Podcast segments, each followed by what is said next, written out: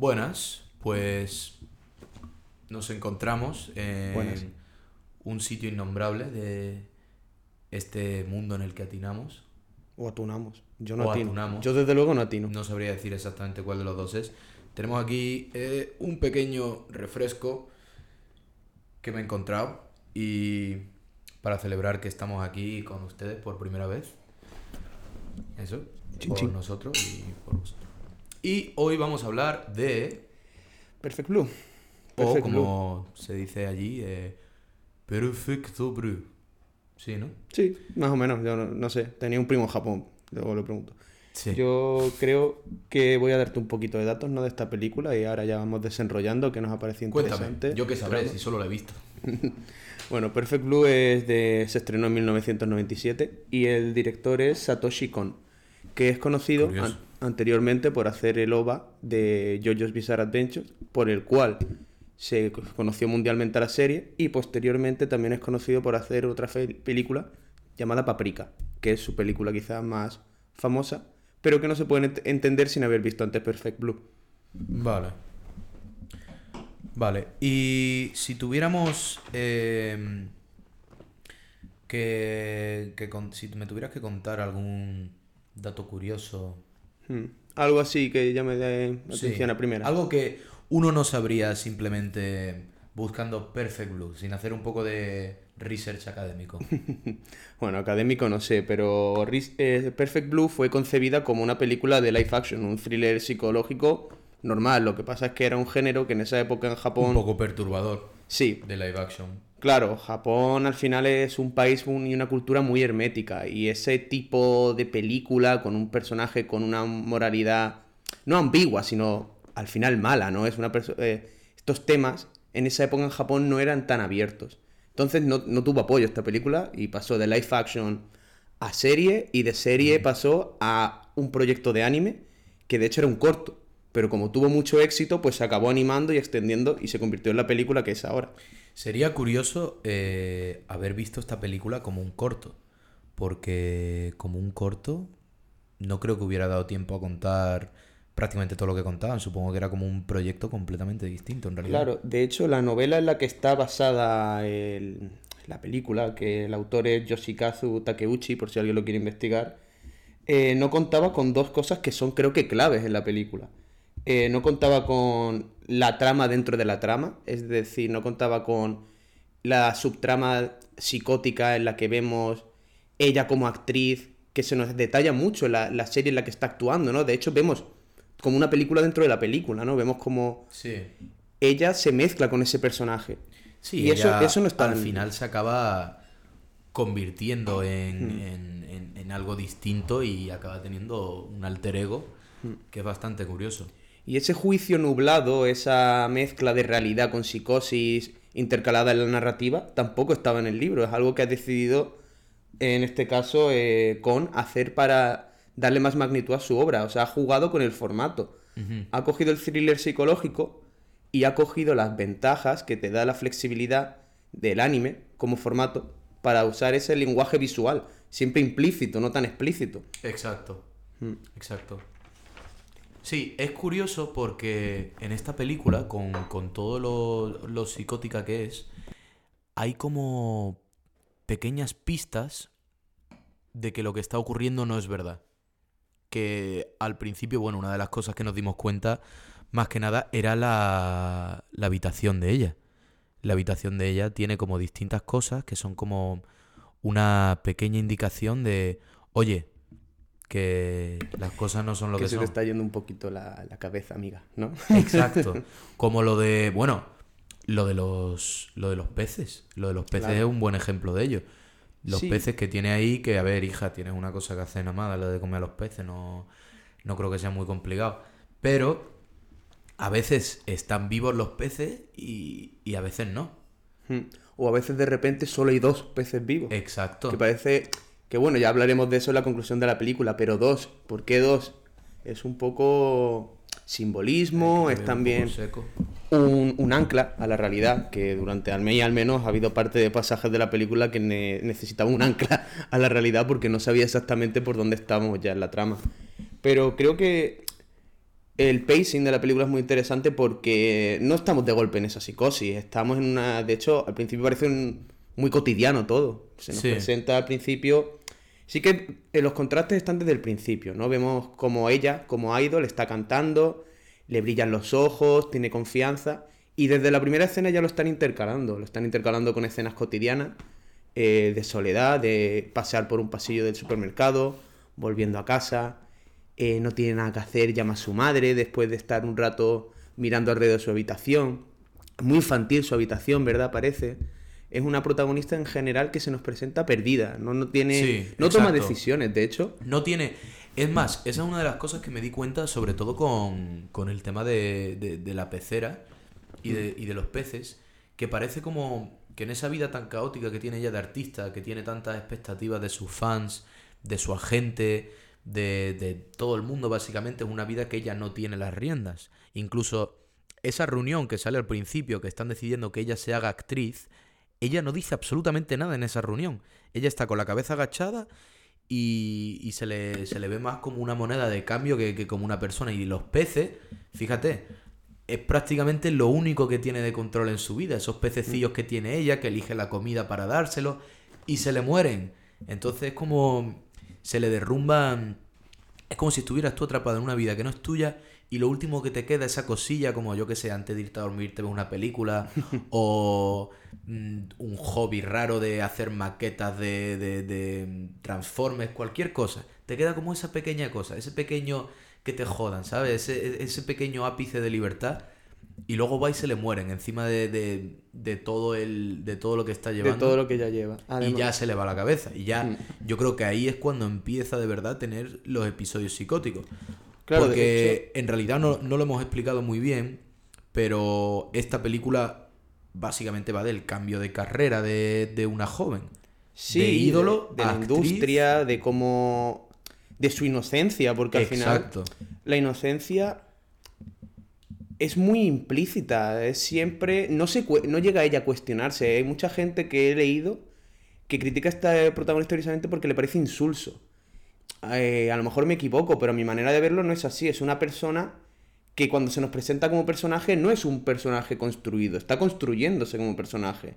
No tiene un carácter fuerte, no tiene mucha personalidad, no tiene un rumbo, pues, que es lo que pasa. Exacto. Va remando por donde le toque, pero no tiene... Si es que ella al final, aunque, aunque luego pueda descubrir un talento en, en la actuación y un talento como pop idol, ella en verdad es una chica con una cara bonita rodeada de gente con intereses económicos, por decirlo así. Que ella no tiene básicamente ni idea de nada y se le ve súper inocente desde el principio, porque... Bueno, con el- lo del ordenador es un ejemplo eh, que, que, bueno, supongo que mucha gente en esa época no tendría ni puta idea de ordenadores. Y bueno, y, y gente ahora también, que tú lo sabes, que, que a mí me toca arreglarlo todo hoy en día. Claro. Pero con lo del ordenador, con lo de la escena, parece que a ella nunca le consultan para nada y que ella está como siempre preguntando qué me va a pasar, ¿sabes? Tú imagínate que tú llevaras una vida en la que no solo eh, no tienes decisión sobre lo que te va a pasar, sino que no lo sabes, que estás como, bueno, ¿y la escena luego qué? Y luego no sé qué. Está ella tan inocente, con los ojos como platos y con gente corrupta, aprovechándose de ella y llevándola por la dirección que le dé la gana. Y ella está como, bueno, vale, y, y- y es muy optimista y siempre sonríe. Y le- dice el otro, ah, bueno, después de esta escena te vamos a invitar a comer. Y ella dice, ay, qué bien, Qué Lucky". suerte, qué suerte tengo. ¿Sabes? Son, son cosas que... Bueno, es que una da- represión del pena, trauma. Es una pena represión del trauma que podemos ver en ella cuando... La primera escena, no sé, hay dos pasajes de esto, que se hizo una primera vez esta negociación que tú has mencionado, y su agente, di- eh, el dilema es cómo transicionar. Y le dicen, los hombres le están convenciendo a ella y a su agente, le dicen, si ya no es una pop idol, tiene que cambiar, ¿no? Y justo ahí cortamos de nuevo a, la, a, a un- a una secuencia en la que vemos ambos escenas de cómo está grabando la escena de la violación, que reprime traumáticamente, y también a la vez está alternando como sus primeros episodios leyendo la página web en la que un stalker que está obsesionada con ella está describiendo una versión idealizada de, de Blue, o sea, Perfect Blue, que es lo que llegaré a decir. Sí, el, el, el Stalker es, es un tío noble dentro de lo que cabe. A ver, Sí, noble. es asqueroso. Desde que sale al principio el tío es una sabandija, tiene la babilla esa de, de, de guarro. Sí. Pero desde el principio como que el mayor problema que tiene el stalker y lo, y lo que más le está costando es ver cómo ella se separa de una imagen tan pura, es decir, de ella con su uniforme ahí bailando sin hacer nada Inocente. nada obsceno, dentro de lo que cae bastante decente, siempre mm, queriendo ser bondadosa, al, al principio cuando hay un- una pelea en el, en el concierto y ella, no, por favor, No se peleen, no se peleen". no se peguen. Y, y el tío, al... creo que lo que a él le pasa, a ver, el tío es un tío perverso, al final, es un tío que probablemente no le va bien en la vida y... Y, que todo esto todavía no lo sabemos es, lo explícitamente. hecho saber, To- muchas luego lo veces. sabemos, luego se nos enseña su vida, pero hasta ahí, hasta ahora solo se nos ha presentado. De hecho, en la primera escena ya se ve que es un señor perturbado, ¿no? Está ella cantando en el concierto y se le ve con la mano así, mirando lo, ahí. Lo de la mano a mí me parece muy significativo. Está, si ves ese plano, a mí me encanta. Si ves, está con la mano así y ella está bailando y parece que está bailando sobre su mano. Mm. Es como si ese Y él hombre. está forzando esa perspectiva. Exacto. Es como si ese hombre, al que todo lo que le rodea ha sido pérdida de inocencia, pérdida de, de- de decencia, porque probablemente ha tenido algún tipo de pasado perturbador. Y también parece que no sea un tío que tenga ningún ser querido o algo así, que ha sido un poco repudiado, por decirlo así. Y lo único que le queda, lo único que es tan perfecto y tan, y tan puro, es esa imagen de, de- ese pequeño angelito que, que nunca ha sufrido y que, y, que, y que sonríe cada vez que sale al escenario y, y todo eso. Y él, de ver esa última lucecita que le queda, ser apagada y, y- ser degenerada de una forma, como viene a ser, que ahora hablaremos un poco más de, de la trayectoria que lleva la carrera de la muchacha, es para él como una desesperación. Es para él, mientras que por el otro lado la muchacha es una vida completamente opuesta. Es una vida de, de inocencia en la que de pronto, al romper esa inocencia, tiene un conflicto interno que no es capaz de procesar y yo creo que por eso empieza a tener esa psicosis. Exacto. Que no es capaz de procesar que ella haya degenerado su propia imagen de esa forma y que ella haya sido tratada de esa forma y que se haya convertido en lo que se ha convertido. Porque además, como estamos diciendo, ella no toma decisiones, ¿no? Ella va... Para nada. La arrastra a la corriente, por decirlo así. Pero llegamos a un punto en el que se da un golpe de realidad, que es justo esta secuencia de la que estábamos hablando. Justo después de una escena en la que eh, ya no es una pop idol, ya tiene que madurar, tiene que hacerse un hueco, entonces le ponen una escena muy violenta, muy gráfica, en la que ella es abusada en una discoteca, eh, que ya de por sí es una escena que puede ser dura, ¿no? Y, eh, ponerte en ese lugar. Pero encima tenemos por un lado al Stalker que está escribiendo en su página web sobre cómo esta actuación, este tipo de decisiones, la está alejando de lo que debería ser, pero a la vez ella misma no es capaz de alejarse de ese papel, porque está ahí, está ahí, está caracterizada como idol, está Sí. caracterizada como era ella tres meses antes, cuando era una inocente cantante.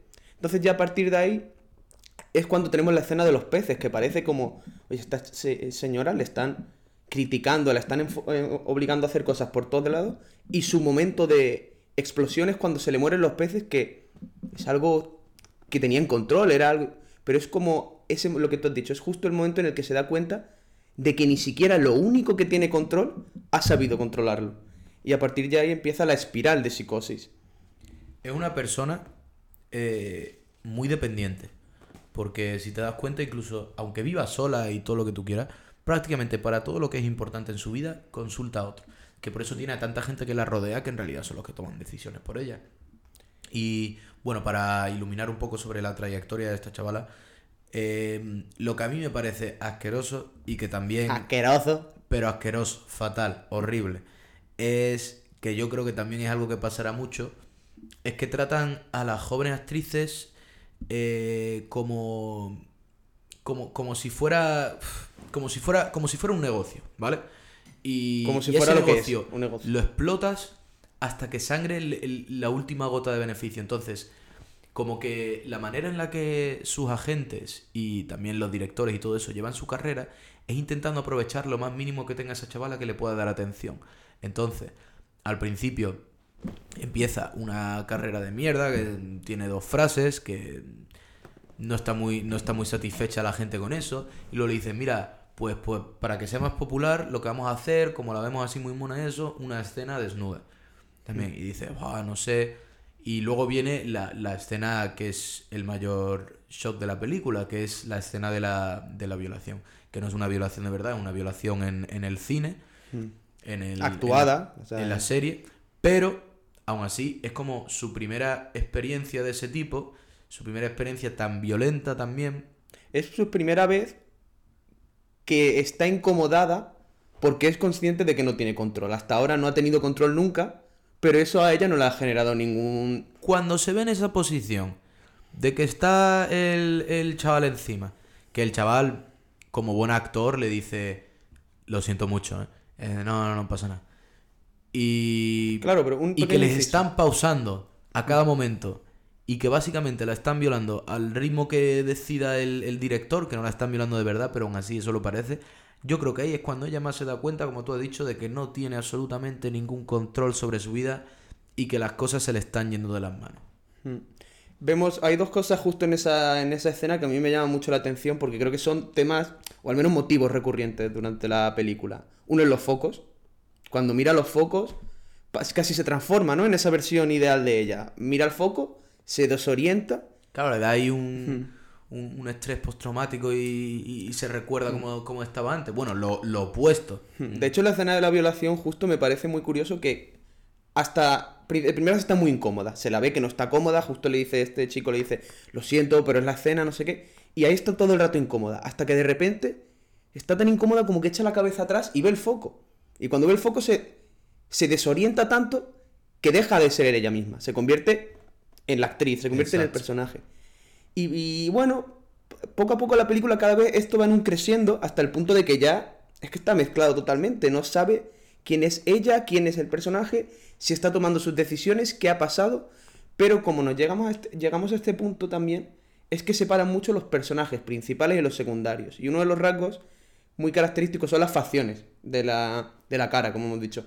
El actor sí tiene una cara definida, pero todos los que estaban alrededor en esa escena de discoteca, a que tenían el mismo tono de piel, la misma cara, sin, sí, sí, sin sí, sí, gesto. sí. Porque yo esto lo dije al principio, sobre todo porque yo cuando estaba viendo cómo animaban a los jóvenes al principio, al- a, los chavales y, y les pintaban las caras, a mí me encantaba. Porque no tenían mucha personalidad, pero tú al mismo tiempo en esa animación reconocías a, a gente con cara de mierda que, que- que tú has visto también, ¿sabes? Eran- Sucia, ¿verdad? Gente eran, sucia. eran feos. Eran los chavales en esa película, menos, yo que sé, alguno que era más eso. Eran gente fea, así deforme, un, un ojo para un lado, eso, mucha podrida, separación. gente podrida por dentro incluso. Exacto. A ver, el, el, el, el Stalker era ya, ya horrendo. Eso era para ponerle a comer aparte. Pero en general tenían, tenían mucha personalidad todos los, todos los personajes, que es algo que en la animación es difícil de hacer, porque al final No tiene tantas líneas. a ver, yo, yo te lo digo, yo cuando dibujo a un, a un chaval así de palito y luego a la niña le pongo dos cosas así para el pelo y ya está. Y así esa es la diferencia. Y bueno, hay series de animación que hacen las cosas así. Por eso era informático, no sí. artista, ¿no? Exacto, por eso soy informático y no, y no dibujante. que yo dibujo, vamos, fatal. Pero me esfuerzo. Y, y es lo que tú has dicho, que con los personajes teniendo tanta personalidad y siendo tan distintos, de pronto en esa escena tú a todos los tíos los ves igual. Los ves como, como llenas. Mm, Es una, es eso, es una, es una manada, es, Es un grupo, es una, es una marabunta de con las luces, con... A mí lo que me gusta de, de la animación, eh, sobre todo la animación japonesa, que esto lo dije durante la peli, que es que hay varios tipos de sudor. Está, es verdad. está el sudor de el sudor de esfuerzo, está el, el- el sudor de, de nervioso y está el sudor de guarro. Mm. Que tú te has dado cuenta, es el tipo de sudor que es. Es la expresión y la, la gotita así y, y- y los ojos como, vamos, como un coyote. Mm, Una, perversión ya, pero totalmente, totalmente normalizada. Y de hecho, la única manera. Por eso también creo que se nos presentan estos tan desfigurados, tan deshumanizados, porque lo estamos viendo desde el prisma Son de ella. animales. Están como animales ahí, todos... Y lo estamos viendo desde su prisma, porque al revés, en ese corral es lo normal. Lo que nos presenta es que en ese plató están todos así, incluso. Incluso sus otros, la gente de su staff técnico, lo que sería el otro agente que, que cuida de ella, que, que le alimenta y tal, no puede evitar, está ahí como un poco morboso, está mirando como. Sí, sí, Sabe sí. que no está bien. ¿eh? Está, está disfrutón. Hmm. El- Él a lo mejor tiene un, un compás moral más ambiguo, ¿no? Él no es como los otros que están deshumanizados totalmente, pero aún así sabe que está mal, pero tampoco hace nada. Solamente es lo que dijimos, la, la escena esa del, del striptease, que yo, yo creo que los que tenían ahí no eran actores, yo creo que eran gente que habían cogido la calle y los habían metido ahí y dicen, mira, vamos a poner un show, vosotros actuad como actuaríais ustedes. Bueno, y también hay un desarrollo muy grande para la trama aquí, que es que vemos que su agente eh, se sale, llora, no puede con esta situación, y a partir de este momento ella también se nos muestra, en este caso, parece como que es consciente de lo que le está pasando a nuestra protagonista, ¿no? Completamente. Pero bueno, la Sí, trama luego firmado. evoluciona por otro lado. También, también. Y ¿Cómo, cómo continúa entonces la película? Lo que pasa es que seguimos intercalando eh, secuencias en las que se, cada vez se mezcla más el personaje de ficción que está jugando en la serie Exacto. con las presiones y luego, sin estar muy convencida de lo que está pasando, cada vez se des- disasocia más, eh, llega a su habitación todos los días y tiene pesadillas, tiene visiones y todo esto inducido por el blog en el que el stalker está idealizando a esta persona, la está, mm, está criticándola, está diciendo día a día lo que hace. Cuando sale el caso de, de esta película con la escena de violación, dice que ya no es tan pura, que quién es, en quién se está convirtiendo. Eso es muy recurrente. En la última escena, en su última línea en esta escena es Who are you? Le dicen, en plan, ¿quién eres? Y sin embargo eso se queda, cambia de claro, secuencia. ese es el primer signo de la intercalación entre lo que está actuando en la serie y lo que está pasando en la realidad. Hmm. Porque al final, eso es algo que no te das cuenta al final, pero lo que está ocurriendo en la serie, a ver, simbólicamente es prácticamente igual que lo que está ocurriendo de verdad. Hmm. Porque es que está lidia eh, está asesinando a gente, no sé qué, y lo de Who are you? Que eso es la primera pregunta que tiene. Que la muchacha eh, le dan, tú sabes, le dan un Apple del año de la pera, con que probablemente tendrá el, el mismo CPU que tienen los Apple de hoy en día, conociendo a Apple. Sí, sí, tú, que me estás mirando. O sea, joder con los Gen Z, ¿eh? Del año de Eh, la sí, pera. Sí, ¿eh? sí, sí, es que Apple yo creo que tiene una actualización cada 20 años, pero bueno, lo seguimos comprando. Y aquí, mira, tenemos, tenemos esto, tenemos, bueno, eso, eso, si es que... pff, Bueno, pero al final lo que me gusta es que en algunos momentos es muy cotidiana la película, que es lo que Sí, consigue que te... Que, que sabe sacar estética de lo cotidiano y lo mundano. Porque Mm. esto lo estábamos diciendo, cuando estás viendo la película, hay momentos que se ve el típico bloque de apartamentos que tú lo ves en persona y hay cucarachas y hay meao y, y huele peste y es feísimo. Pero lo dibujan de una forma y con una luz y con una simetría que es precioso. Igual que el gueto este donde vive esta muchacha, con 40.000 edificios, que tiene que ser más agobiante que ser Spider-Man en un descampado. Pero aún así, de la manera que lo dibujan, son capaces de sacar una estética muy pura y muy única de lo que viene a ser la vida cotidiana en, en Japón en los 90. Que bueno, ahora se lleva mucho, no, no sé tú si tú has visto vídeos de lo-fi, pero solamente sale eso. Y luego, pues otra cosa es que la película va desarrollándose eh, como una folia de lo que sería una psicosis inducida, ambos, del stalker y nuestra protagonista, en el que se van retroalimentando. Él, simplemente de verla a diario, se va entigebresando y se va volviendo más eh, extremista en su idealización, se va alejando más de la realidad, mientras que a ella esta presión de este stalker que no sabe dónde está, mismo, va por la calle y va mirando a todos lados, está en el- actuando y está mirando en todas las esquinas porque sabe que alguien la está viendo todos los días, pero no sabe de dónde viene. Y lo que Exacto. es curioso es que esta dilusi- eh, doble psicosis ¿no? que se están induciendo entre ellos parece que va a ser entre, es un juego entre dos, pero luego se nos revela que encima es entre tres, hay un tercer agente Exacto. Que Que, está en- eso es una, que eso es una locura, eso es un cambio de trama en el que yo me quedé extremadamente confuso. No sabía muy bien lo que estaba pasando, como si me hubiera llevado un golpe en la cabeza por detrás. Y, y bueno, también es algo que deja mucho a la interpretación de, de la audiencia. Y también he de decir que para mí, de los momentos más espeluznantes, vale que hay asesinatos, vale que hay de todo. A mí, yo no sé tú, pero yo ya estoy sobreestimulado. A mí los asesinatos en la tele ya no me hacen mucho. Desde que cada dos por tres nos ponen un documental de Netflix de un hombre que mataba animales y se pone la piel de los animales, o otro que asesinó a 25 mujeres, ya uno pierde un poco Eso de por jugar videojuegos de pequeño, Ezequiel. Eh, Debería haber hecho caso a tu madre. No, pero ya sí es verdad. Pierde, pierde la sensibilidad. Entonces ya hay otro tipo de, de- de violencia, que es la violencia psicológica, que ya te impacta más. Y a mí, a mí no me, a mí eso no me impacta en concreto, porque a mí los stalkers no me, no me rayan mucho.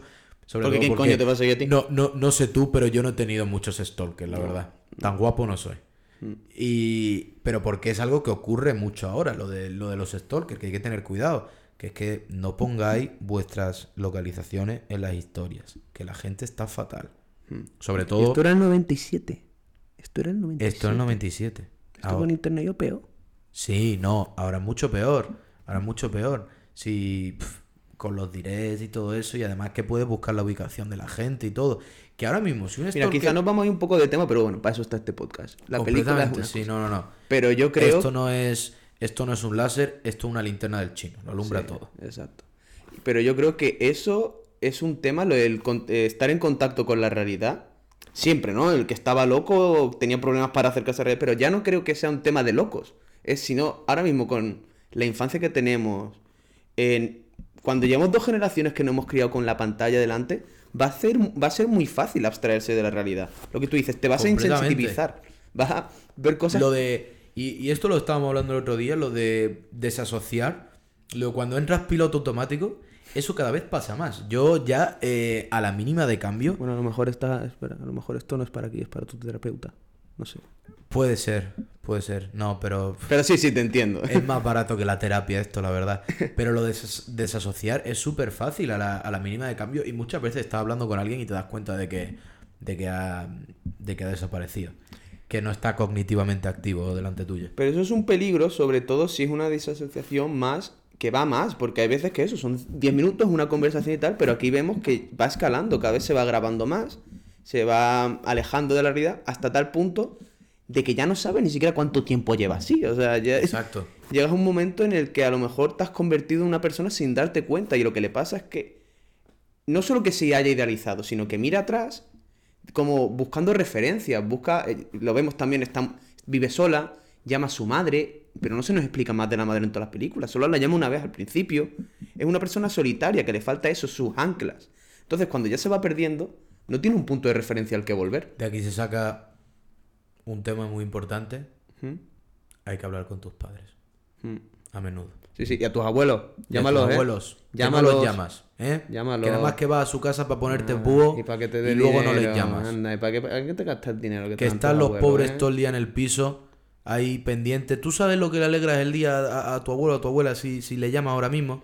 Mm. Va a hablar de cualquier tontería, porque va a hablar de cualquier tontería. Mm. Pero le alegra. Te mira, se ha preocupado por mi nieto. Pero no, pero no. 10 minutos, ¿para qué? Si puede estar 10 minutos que podría estar jugando al LOL. Eh, Bueno, bueno. yo hablo con mis abuelos.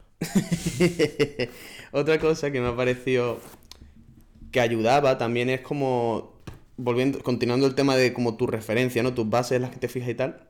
La canción la cantaba todo el rato y no tengo la letra exactamente, pero la letra ¿No te llegaba la- como en ¿No te algún la momento- sabes? ¿Qué? ¿No te sabes la letra de la canción? No, no.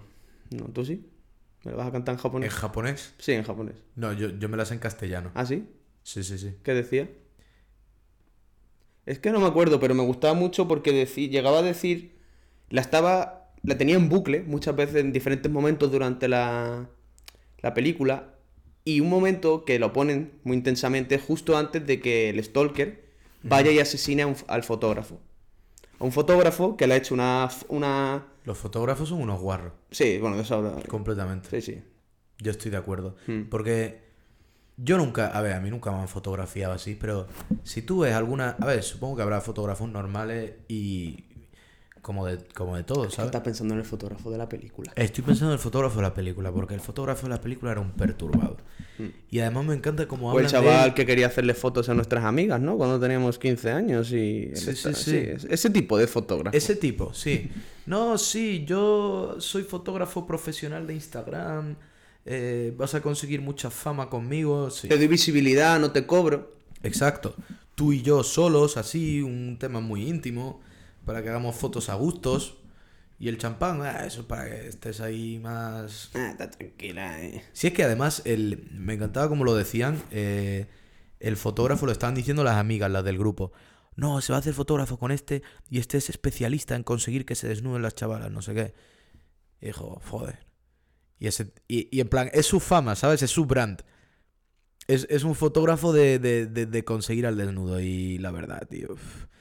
Y, y ves cómo, cómo avanza. A ver, está como durante toda la película más o menos como que se deja llevar por la corriente, pero el fotógrafo también tiene el sudor, como hemos hablado antes, el sudor de guarro, El sudor de guarro, no el de esfuerzo.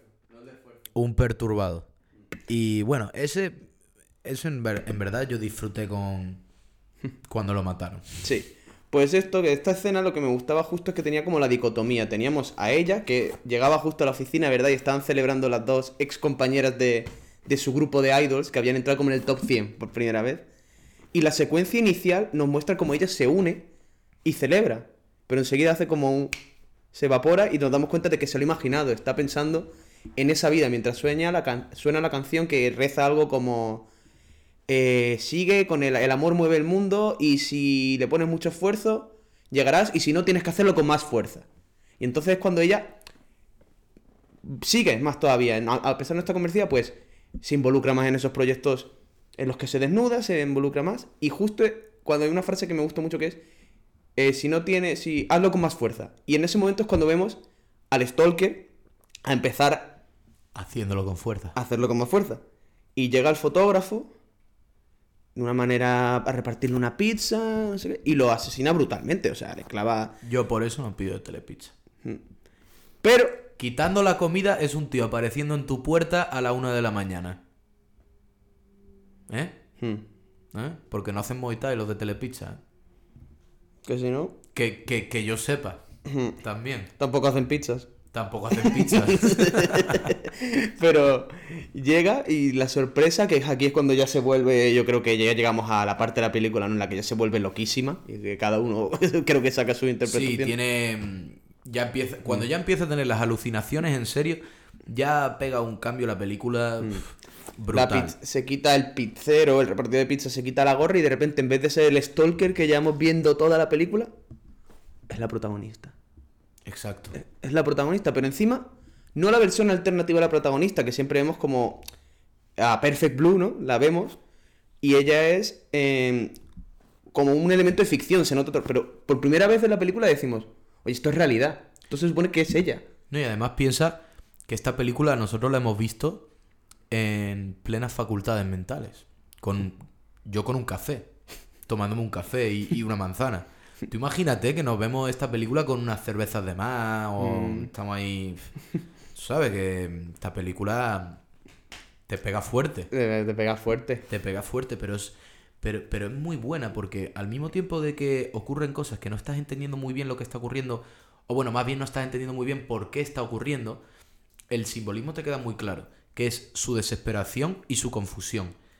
Cuando está escapando de la asesina y se ve en el reflejo, eh, cuando de pronto eh, se da cuenta que no es su habitación, que tiene el póster y son muchos momentos en los que tú sientes su confusión, porque tú estás igual de confuso. Y al mismo tiempo sientes su desesperación porque le dan brotes, le dan ataques, le dan momentos de, de- de- de furia y de angustia que son muy buenos. Claro. Y también he de decir que me gusta mucho el, el momento hipotético en el que tiene uno contra uno con el Stalker y ella gana, ¿eh? Hmm. Que está bien saber eso, quedarnos con esa incógnita de que Pero además, justo esta secuencia, lo que me parece súper curioso es como que de repente se nos plantea, ¿no? Los que lo estamos viendo como, no, este no es el stalker, ha sido ella, ella ha sido la que ha matado. Entonces, en este momento ella huye, sale corriendo por la calle, empieza como un shock, ¿no? Supongo que lo que sería normal si matas a alguien con un destornillador brutalmente. Hace un poquito de parkour también. sí, hace ¿eh? parkour. Sobre y, todo. y justo llega a un camión, lo va a atropellar, ve al stalker en el camión y se despierta. Y a seguir con tu vida. Y tú te quedas en plan, pero, pero ¿qué ha pasado aquí? Es muy curioso. Y hay una cosa que es muy sutil, pero creo que explica el final, o al menos mi interpretación del final, que es justo aquí, cuando se despierta, es cuando busca y de repente se encuentra eh, una camisa manchada de sangre, ¿no? Algo así parece. Como algo que le... Ella se despierta y dice, bueno, ha sido un sueño, otra pesadilla más de las miles que he tenido en estas últimas 20 minutos de película. Pero de repente encuentra la camisa manchada de sangre y eso le dice, ah, no, no, esto es real, esto ha pasado de verdad. Y es cuando ya empezamos a ver que hay algo más, o sea, hay algo más del Stalker. Y es cuando de repente aparece su, a- su agente otra vez, eh, Rumi. Y es cuando ya la, Sí. la psicosis pasa de ser de 2 a 3, que es como en mi interpretación es la película, es una psicosis a 3. Sí, es una especie, en vez de un triángulo amoroso, es un triángulo psicológico. en el que ninguno está bien de la cabeza y, y cada uno hace lo que puede y, bueno, sobre todo, lo que a mí no me quedó muy claro en esta película, que, bueno, supongo que tú podrás elaborar un poco más, lo que a mí no me quedó muy claro es qué asesinatos cometió el Stalker y qué asesinatos Claro. cometió la secretaria. También a partir de aquí, durante toda la película, una cosa que es como que el Stalker se justifica mucho en que su idol le está respondiendo, es lo que dice él, ¿no? Él tiene conversaciones con ella por la noche. Él escribe en el foro y supuestamente ella le responde. Y a nosotros nos parece que todo esto es parte de su psicosis, todo el rato. Exacto. Porque tenemos un narrador falso, no se puede confiar en, este, en el narrador en ningún momento en la película, ¿no? Pero, a partir de este momento en el que ya sospechamos de Rumi, su, su agente, pues nos empezamos a dar cuenta de que a lo mejor es ella la que, al menos esta es mi interpretación, de que a lo mejor es ella la que está contestando a los mails, porque ella es la única que conoce la página web. Cuando es verdad. Se lo confiesa. Ella era la, ella era la erudita de- del, del Mac. Claro. Porque la otra no sabía de página no web, de HTTP, de... bah. Pero la otra sí que le mete en la página web. Y le Mm. dice, no, no sé qué, esto es para ver eso, de chatear. Mm. Así que ella estaba hablando, bueno, chateando con el otro, haciéndose Mm. pasar. Le estaba haciendo un, un catfish, de los que hacen mucho hoy en día en Tinder. Y aquí te digo, aquí es donde yo te digo que por aquí va la trama. A mi manera de interpretarlo es porque me parece bastante explícito. Está demasiado en tu en la trama y lo hace muy evidente como para hacer casual. Porque como te he dicho antes, eh, todo esto de mezclar realidad con psicosis y en la percepción de, la- de los personajes. Y sobre todo que haya una trama dentro de la trama, como vemos en la, en el personaje de ficción que está actuando ella, hay una frase dentro de esa serie dramática en la que ella es actriz que su agente mira como con mucha con mucha admiración, que es cuando el personaje que ella está actuando se se anuncia que tiene psicosis y que está en un estado de mental alterado y tal, dice eh, entonces ella lo que hizo es suplantar la identidad de su hermana mayor. ¿Sabes la trama cómo acaba de, de su actriz? El personaje que juega. Sí. Que se vuelve loca y ha suplantado la identidad de. de. de nuestra protagonista. Pero esto, nosotros nos enteramos al final. Sin embargo, es toda la trama en la que. en- es todo el Que ha personaje. suplentado su identidad. No, el personaje que ella. eh, nuestra. ¿Cómo se llama el protagonista? Que ya se me dio el nombre. Mima. ¿Cómo? Mima. Mima. Mima, su personaje de ficción, que ya no me acuerdo del nombre, el, el personaje que está interpretando en esa serie, es una. es una enferma mental que padece psicosis y suplanta la identidad de su hermana mayor. En ese mundo de en esa ficción dentro.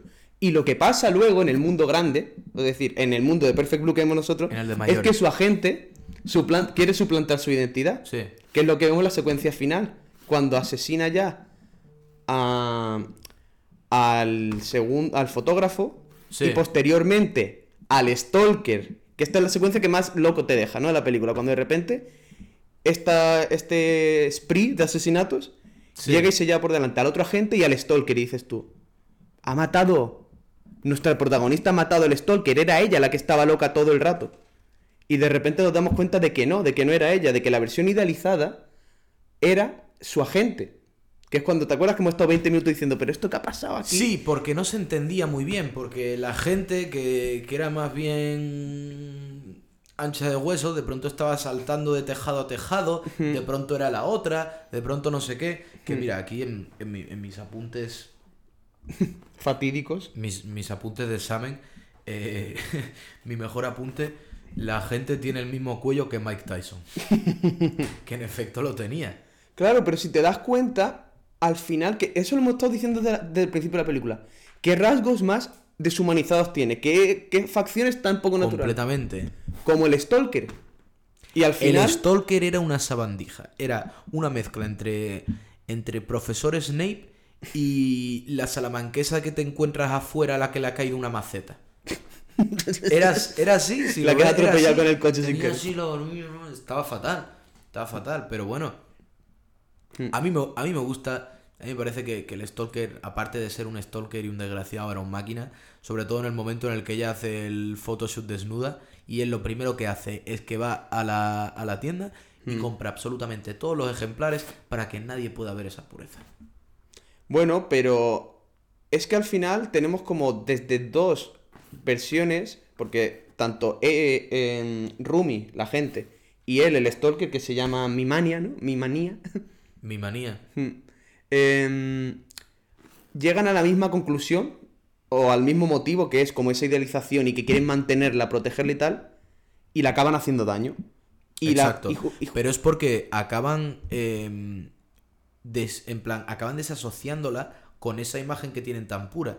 En vez de verla como la misma persona, Mm. la ven tan distinta, ¿sabes? Y eso les duele tanto Mm. que su manera de procesarlo para poder estar a gusto consigo mismo y para poder todavía tener esa imagen idealizada, idealizada Mm. es que la separan en dos personas distintas, la, la, la mima de verdad siendo la enemiga Hmm. de la mima pura. ¿Sabes? Como ahora estás haciendo todas estas guarradas, te estás corrompiendo y estás siendo enemiga de lo que yo veía tan puro. Entonces, ¿cuál es tu interpretación de esa última escena? De esa última escena. La última escena, bueno, La última escena, si te soy el clímax de no, la... tengo, no tengo ni puta idea de, qué- de qué pasó ahí. La verdad. No tengo ni puta idea. Lo, lo único, que, lo único que entendí, ¿vale? Perfecto, de, de la última escena, es que la otra, cuando, cuando se cae y se clava el eso, Mm. es que estaba. Hay una persecución, bueno, para poner en contexto, ¿no? Hay una persecución, Claro. cuando se entera ya de que se empieza a agobiar, se genera esta pelea como por primera vez, no solo hay contacto verbal, sino que se pelea con, la versión Exacto. ideal de ella. Hay un fighting. Hay un fight. Hay un buen fighting. Y a lo largo que, que pasa la pelea se nos revela que realmente esta versión idealizada es la gente, Rumi. Exacto. Hmm. Exacto. Y, y bueno, ella cuando se le quita la peluca, es como, a ver, como los locos que tienen, que están fix- fixados en una cosa. Hmm. Están tan- está tan cegada con... eh, Exacto, y se lo quitan y es como se ve en el reflejo sin la peluca y dice, hostia, que no soy yo. Y se le va la pinza y va por la peluca, tiene tanta, está tan fijada en la peluca y lo de tener la imagen de, de, de Mima, que ni se da cuenta que hay un cristal y se lo clava entero en el pecho y luego la atropellan así, bueno, casi la no, atropellan, casi la atropellan. exacto. casi una yo-yo referencia. Casi una yo de referencia. Ostras, ahora que lo pienso, puede que sea a propósito, ¿no? Porque... Claro, porque era el director. Bueno, no creo que es posterior, creo que es anterior a, la, a esa parte de yoyos. Pero bueno, ¿Tú así. crees? También lo que hace Pero es se lo habría leído, seguro. lo que sí que ah, la no, todavía no había salido. Exacto. Todavía no había salido este, ¿cómo se llama? No hagas spoilers. Diamond is Unbreakable. Pero bueno, yo creo, creo que sí que lo que hace también, lo que sí es una referencia directa, es a justo el sueño anterior. El sueño en el que lo atropella el Stalker y lo atropella un camión a la versión ideal de ella, ¿verdad? Exacto. Pero sin embargo, esta vez nuestra protagonista salta y la salva. Y ahí acaba la película. Excepto que se nos muestra una secuencia posterior. Que no tiene ningún puto Sí, sentido. tiene, tío. Para mí no tiene sentido. Ella en el hospital, luego fuera al hospital y luego en el coche. Va al hospital Yo- mental, la ha salvado y ahora es muchos años después, la que ella continúa su vida como actriz Le han dado unas pastillitas. y la otra le han dado unas pastillitas, lo que Unas sea, pastillitas también. y está ahí en el patio dando vueltas. Está como un goldfish. Mira, no lo había pensado. Está como un pez ahí dándole vueltas. Exacto. Buah. Significado oculto. En realidad ella se convierte en sus peces. Sí. Yo qué sé, cada uno puede interpretar esta peli como quiera, lo que parece, ¿no? Es Pero- lo que es un thriller psicológico al final. Hmm. Como la psicología es tan específica y es tan... Bueno, Hmm. tan específica, es tan variada para cada uno, al final un thriller psicológico cada uno lo interpreta como, como le salga. Hmm. Y así lo interpretamos nosotros, eh, potenciados por zumo de uva con, con gas. Pero a mí me parece satisfactoria la conclusión al final. Sí. Ha llegado a ser una persona. A ver, es, es un, No, es un final feliz. Claro, no vemos, no vemos a esa persona, nunca la curado. vemos. Pero se es nos una muestra historia que. de superación. Sí, no, pero al final se nos muestra que ha salido de ahí, ¿no? Ha, ha vuelto a la realidad, ha conseguido dejar atrás ese episodio. Y supuestamente es una buena actriz. Supuestamente Ha sido esto es un buen podcast. película. Vamos a intentar eh, dar más o menos una... Una nota. Una. Sí. Una conclusión. no, no una nota porque. mm, A mí no me gusta. A mí. Que, que te pongan nota. Además, no cuando le pongo nota a películas, no sé si te pasa, que en algunas aplicaciones o plataformas de películas te dejan como ponerle nota. Y que me doy cuenta de que no tengo un criterio. Es simplemente... Exacto, yo Luego miro las notas que puesto y digo, no sé. Me ha gustado, no me ha gustado o estaba bien. sí. A mí la película me ha gustado. Hmm. Me ha gustado la estética, me ha gustado la dirección que ha tomado el personaje principal, me ha Hmm. gustado el, el- el giro de trama Hmm. y bueno, te están llamando ahí de Movistar. Bueno. Pa' Para que, pa' que, pa' que hagamos publi, para que al hagamos mejor precio. Y me- en general a mí me, ha gustado mucho, mucho la película. A mí me ha parecido que ha sido un, un pedazo de película. Y también me ha parecido algo que para mí tiene mucha calidad en las películas, que es que seguro que cuando la ves una segunda vez te darías cuenta de muchas más cosas. Y eso al final es a lo que debería aspirar cualquier director y cualquier cineasta, que esto también lo dijo Christopher Nolan, y es que las películas deberían tener valor la segunda, la tercera y la cuarta vez que las ves. Debería ser una trama que se desenvuelve y que cada vez la conoces más. Porque eso al final es una obra de arte. Si tú te quedas de pie mirando un cuadro, cuanto más tiempo estés ahí, más vas a percibir del cuadro. Pues así, a mí me parecía buena película, no le voy a dar una nota porque estoy en contra de las notas. Desde que yo tengo una, una puntuación media en, en, en Uber de 3,8 estrellas, no me... Eres mal pasajero. No, yo creo que es porque no les hablo. Pero bueno, también... Yo soy buen pasajero, tío. Yo creo que. Yo soy buen pasajero. Yo, yo he tenido un buen viaje en esta película, que es como la veo conclusiva. Creo que las películas Exacto. son historias. Si fuera un viaje de Uber, te ha ofrecido chicle. Hmm. Me ha dado botellita de agua. porque le has dicho que tenías prisa. Me ha puesto música. Me ha puesto. Exacto. Hmm. Yo creo que esta película trata muy bien los temas que tiene que tratar. No te. No tiene un mensaje tan claro, no tiene una reivindicación muy explícita, pero yo creo que eso está bien. Las películas no tienen que tener una agenda marcada. Exacto. Te tienen que presentar ideas y yo para mí, una de las medidas, bueno, no canónica, pero sí que puedes decir que una película es buena si cada cosa que pasa en pantalla contribuye de alguna manera. Puede ser a la trama, sí. pueden ser motivos, pueden ser motivos Porque cada estéticos. escena cuenta en esta película. Hmm. Prácticamente cada escena aporta algo. Sí, te induce, te Y induce. eso es te importante, no hay escenas de relleno. No, muy poquitas. Y las que hay de relleno son para proporcionar cotidianidad, son para proporcionar esa ese contraste entre esa entre la vida que lleva y la- los momentos tranquilos y de soledad. Nunca hay una escena que digas que, que veas la siguiente escena y dices eso no ha aportado nada, ¿no? Como que no Exacto. hay muchos co- cortes, hay muchos contrastes, pero siempre bailando, nunca va pegando tijerazo. Sí, estoy de acuerdo. Ha sido buena película. Yo la he disfrutado. Y al final es lo que debería ser una buena película. Es un producto intelectual que a ti te lo dan y tú haces con él Lo que lo que quieras. Igual Y que con es este podcast. Es una... Exacto. igual ¿Quién lo habrá escuchado? Nadie. Ahora, ahora es donde deberíamos decir. Y la semana que viene, como nos habéis recomendado, eh, insisto en los, insistido en los comentarios, veremos Claro, tal pero peli. como es el Pero- primero y no nos han No, recomendado no, como es el primero, no. Como no lo ha visto nadie. En efecto. Pero También. veremos la peli que nos dé la gana, pero bueno, ya sabéis, para. Siempre, a ver, en general vamos a ver la peli que nos den la gana, pero Sí, eh, si alguno tiene alguna sugerencia, nosotros ahora ya que hemos acabado de hablar un poco de Perfect Blue, hablamos un poco de, de- de esta plataforma en la que nos hemos tirado Sí, de como cabeza corolario. sin decir nada y nuestro objetivo es Hablando ver- mucho, pero sin decir nada, en efecto. Exacto, todo subtexto. Estamos intentando ver cine interesante al final. Hmm. Que hay mucho cine de mierda hoy en día. Que la película en sí te dice lo que tienes que pensar sobre la película y la película está muy clara. Y si no te lo dice la película, te lo dice la campaña de marketing, lo que tienes que pensar de la película. Es una película sobre esto. Exacto. Y a mí no me gusta que me digan qué hacer. Hmm. Entonces, nuestro objetivo, si es que tenemos alguno, es ver cine interesante y hablar de cine interesante. Porque si no es interesante, no hay mucho de lo que hablar. Entonces, veremos tanto películas del año de la pera como Actuales, películas algún estreno, que incluso acaben, alguna serie. claro, algún estreno, eh, alguna temporada de una serie, cualquier cosa, en realidad, cualquier cosa que nos llame la atención. No siempre vamos a ver cosas animadas, no somos, somos frikis, pero no somos tan Mm, frikis. Me he duchado esta mañana. Veremos, sí, sí, sí, yo justo antes de grabar, ¿eh? que lo veáis. Así que, bueno, ahí se da lo dicho. Buena película. No nos atrevemos con el nombre, ¿no? ¿Es, es temporal o nos atrevemos a decir que tenemos nombre? Sí, tenemos nombre, tenemos nombre, pero se verá En el título. a- ahí arriba.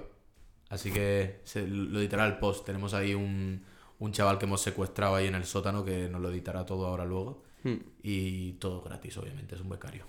Y por eso no decimos dónde grabamos el podcast. Exacto. Para que no pueda venir a por nosotros la policía. bueno, chichi, Cheers. y muchas gracias por verlo y nos vemos la semana que viene.